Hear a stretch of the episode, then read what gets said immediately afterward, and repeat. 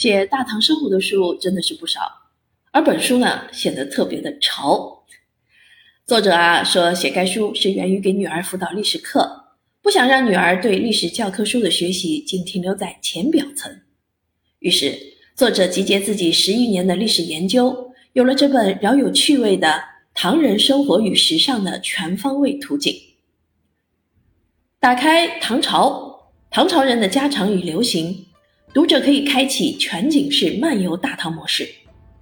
作者带领你从唐朝人的衣食住行、风俗习惯、人际职场、文教娱乐、城市管理、制度保障等十大方面，一百七十一个小话题，畅游唐代生活，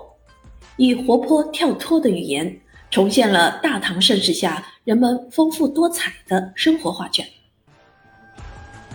唐朝人是如何追星呢？在这个诗歌最为鼎盛的时代，他们的追星方式疯狂且浪漫。唐朝有位叫魏万的年轻人，在没有现代交通工具的情况下，为一睹诗仙李白的风采，追了李白三千里。大诗人之间也常常互粉，元稹、白居易一对好友就约定在旅行中把诗写到墙壁上，相互寻觅彼此的诗作。唐宪宗元和十年，诗人元稹奉诏还京，途经蓝桥驿，留下七律：“刘承孟德，子后致用。”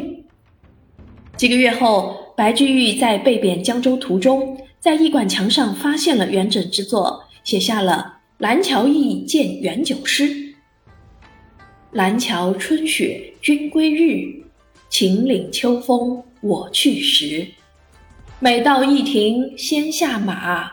寻墙绕柱觅君诗。大诗人白居易每到驿馆都要寻墙绕柱查看，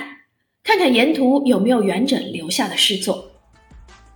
在本书的作者看来，这既有对朋友的关怀之情，更有一点粉丝的心态。